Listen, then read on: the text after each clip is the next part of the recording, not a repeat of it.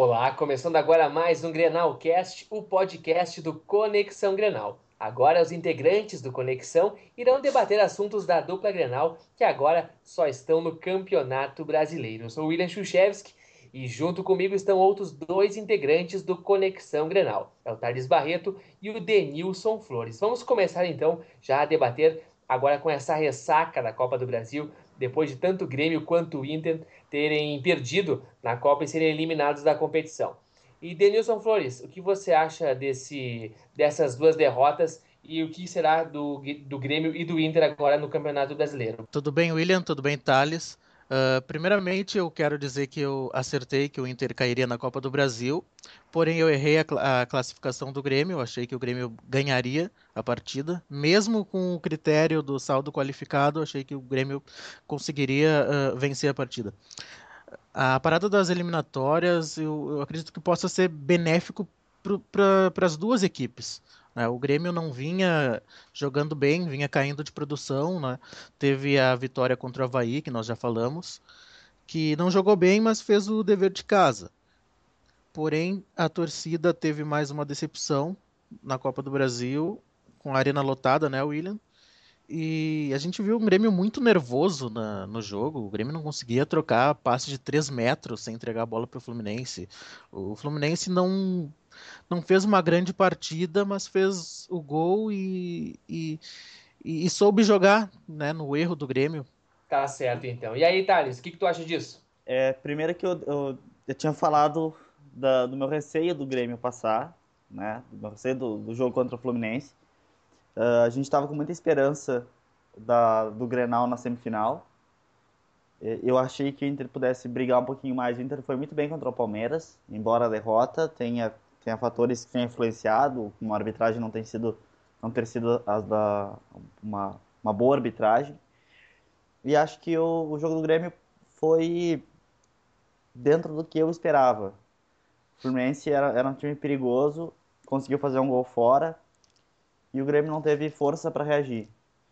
É, até queria, é, como lembrou o Denilson, destacar o texto do, do Will para a Arena Lotada, né?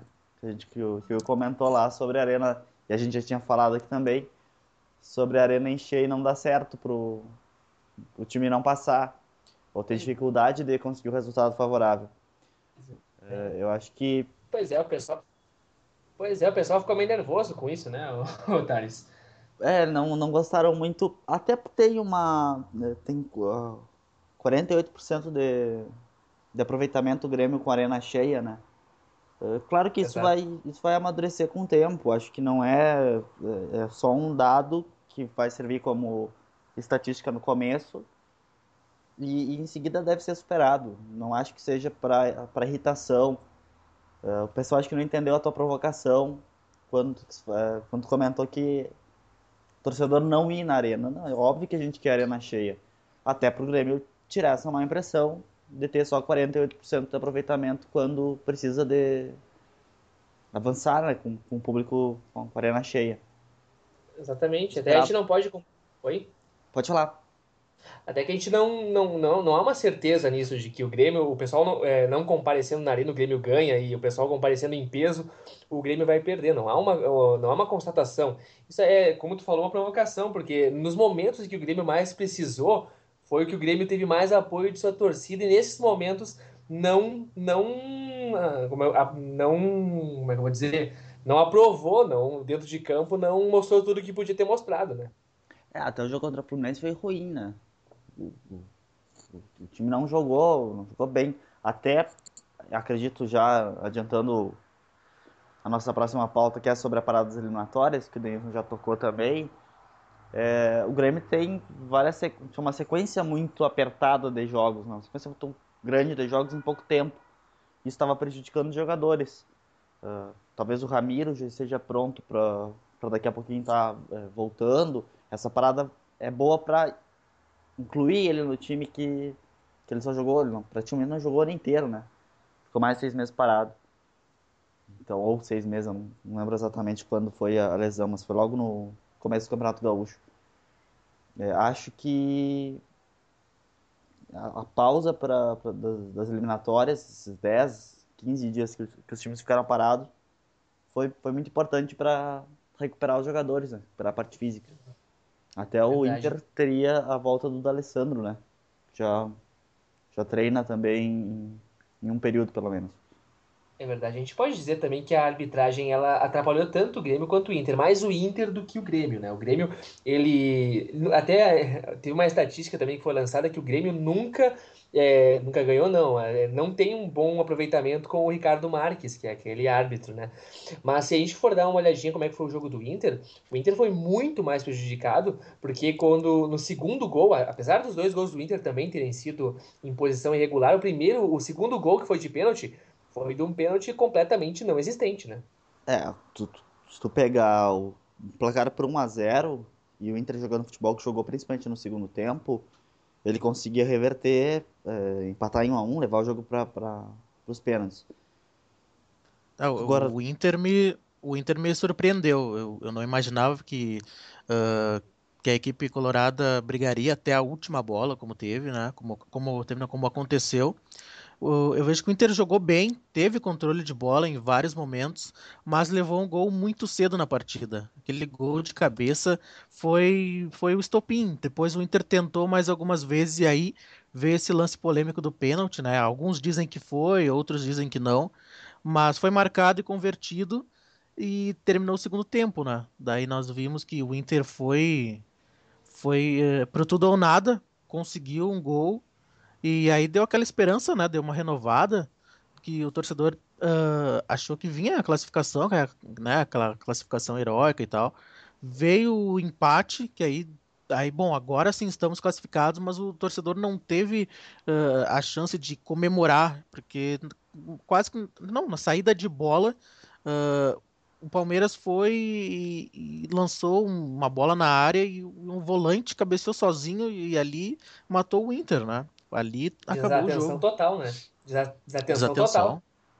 Eu acho Exato, que a, a desatenção. esperança da classificação, de ter conseguido o 2 a 2 que, que muitos não acreditavam, pode ter a ressaca do, do gol, do segundo gol, prejudicou.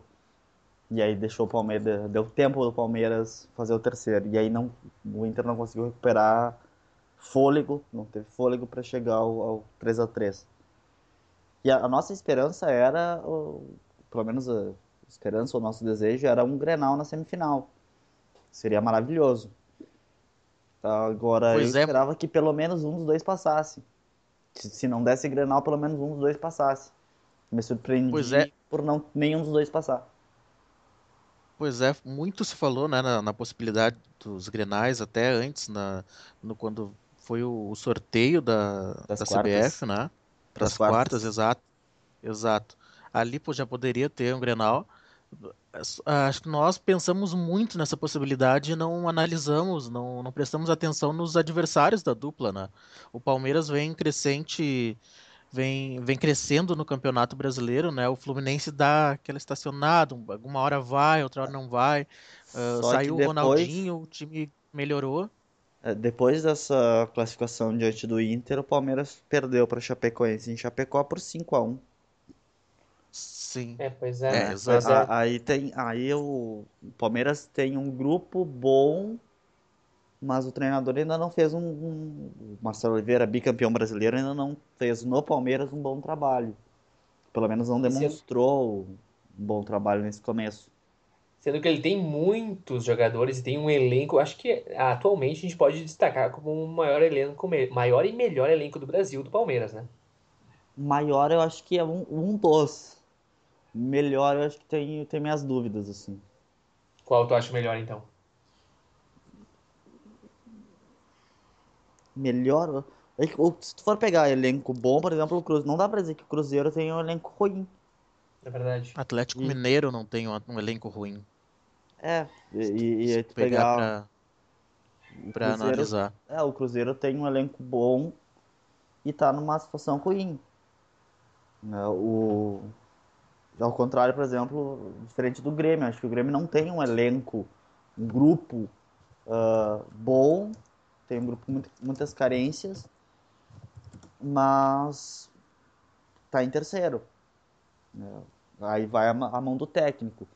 Talvez o elenco do Palmeiras tenha boas peças, não seja o melhor, mas seja um dos melhores. É, porque também o do Cruzeiro é bom e não, não tem resultado, não está tendo resultado. Eu acho que o Palmeiras uh, varia, ele é muito instável. Não sei se com o trabalho pro ano que vem o time pode ser mais forte, se o Marcelo Oliveira permanecer e conseguir impor o trabalho dele. Sim, exato. Vamos pro, pra parada?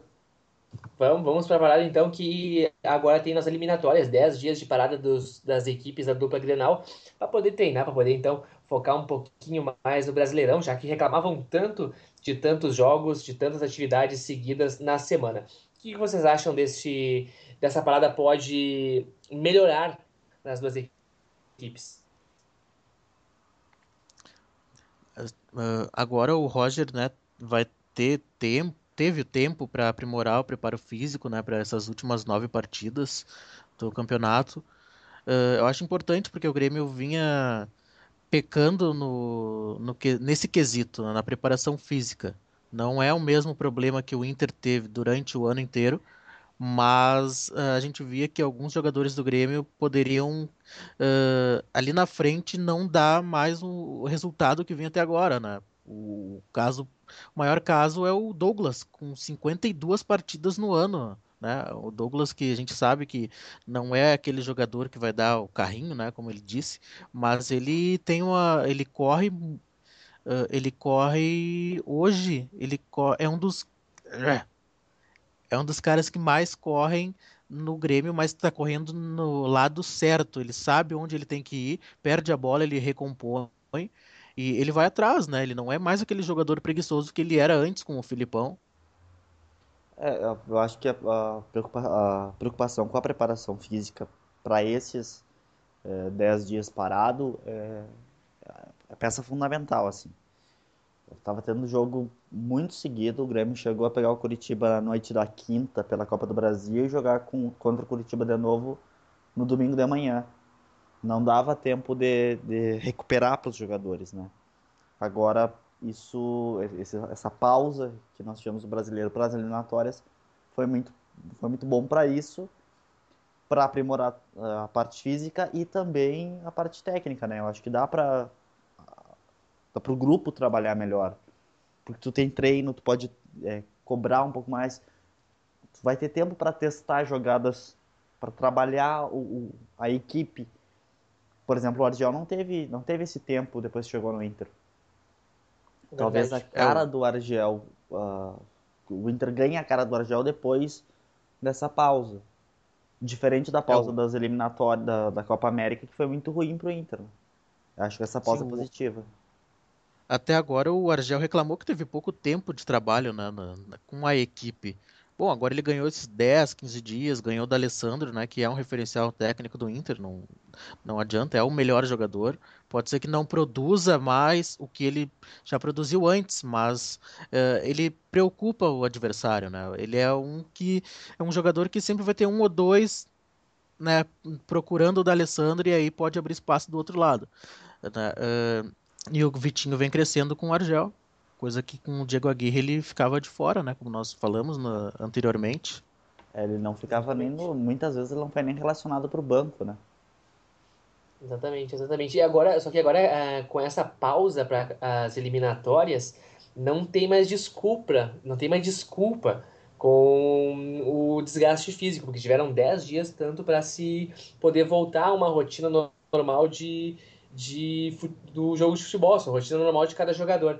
Então acredito que eh, aumenta muito mais também a pressão em cima dos treinadores, tanto do Roger, que é, já começou os treinos mais fortes, que ele tinha parado para não prejudicar os jogadores que estavam mais cansados, mais debilitados, quanto para o Argel, que estava reclamando bastante que não teve tempo ainda para pensar um Inter ideal para o campeonato. Então acho que, é, apesar de ter esse tempo bom, vai ser uma pressão muito maior para cima dos dois técnicos e também uma coisa de acabar a desculpa. Não há mais desculpa de que há muitos jogos seguidos, porque agora o primeiro jogo, tanto contra o Atlético Mineiro, por parte do Inter, tanto da parte do Grêmio que enfrenta. Quem o Grêmio enfrenta na próxima rodada? O Santos em casa. O Santos em casa. O Grêmio enfrenta o Santos, então, é, dois jogos difíceis até, não vai ter desculpa nenhuma. Então, por ali nós vamos ter uma nivelabilidade, vamos dizer assim, para ver quem é melhor, pois nenhum dos times estão jogando há muito tempo, tiveram 10 dias para poder descansar, então vamos ver realmente desses jogos quem é o time que se preparou melhor. É, e o mais interessante é que, mais uma vez, o Grêmio e o Inter vão poder se ajudar, né? O Grêmio pega Verdade. o Santos, que está brigando pelo G4, pode entrar ali, acho que não sei, deixa eu ver aqui a classificação. O Santos hoje é quarto, com 46 pontos. É, e o Inter vencendo pode chegar a 47, vencendo o Atlético Mineiro. É, eu acho que o único problema é que o Inter joga contra o Atlético fora, né? Jogar no Mineirão, vai, no Mineirão não, no Independência, vai ser bem complicado pro Inter. É, Sendo que depois ele enfrenta o Flamengo também fora de casa, né? Também fora. E aí tem o Joinville depois em casa. Acho que desses nove pontos, o Inter não seria nenhum problema o Inter chegar com um empate é, do Atlético Mineiro. Dá para vencer o Flamengo. Acho que tem, é, é, um jogo difícil, mas é mais no mesmo nível ali, né? Já que os dois estão entre os entre os oito primeiros ali. O Flamengo é sétimo. Sim. Acho que é um jogo mais é, nivelado, vamos dizer assim. E contra o Joinville, o Inter tem que ganhar. Uh, se o Inter conseguir fazer nove pontos desses três jogos, eu acho fantástico. Uh, mas eu acho que sete dá para trazer. Dá para vencer o Flamengo e Joinville e um empate contra o Atlético seria sensacional. Já o Grêmio tem um jogo chato com o Santos. O Santos é quarto colocado, vai querer segurar o Grêmio, tá seis pontos. O Grêmio tá seis pontos à frente do, do Santos. Até porque o Santos vencendo você mantém no G4, né? E depois tem Chapecoense e Vasco. O Chapecoense na arena e o Vasco fora. O Vasco Dois veio... jogos chatos também, né? É, a Chapecoense, como eu comentei agora há pouco, goleou o Palmeiras, jogando em Chapecó. Não é um adversário uh, fácil. Ganhou do Grêmio na primeira rodada, na primeira fase, primeiro turno. E, e tá brigando para não cair, né? É verdade. Então, e antes que tu conclua. Goiás.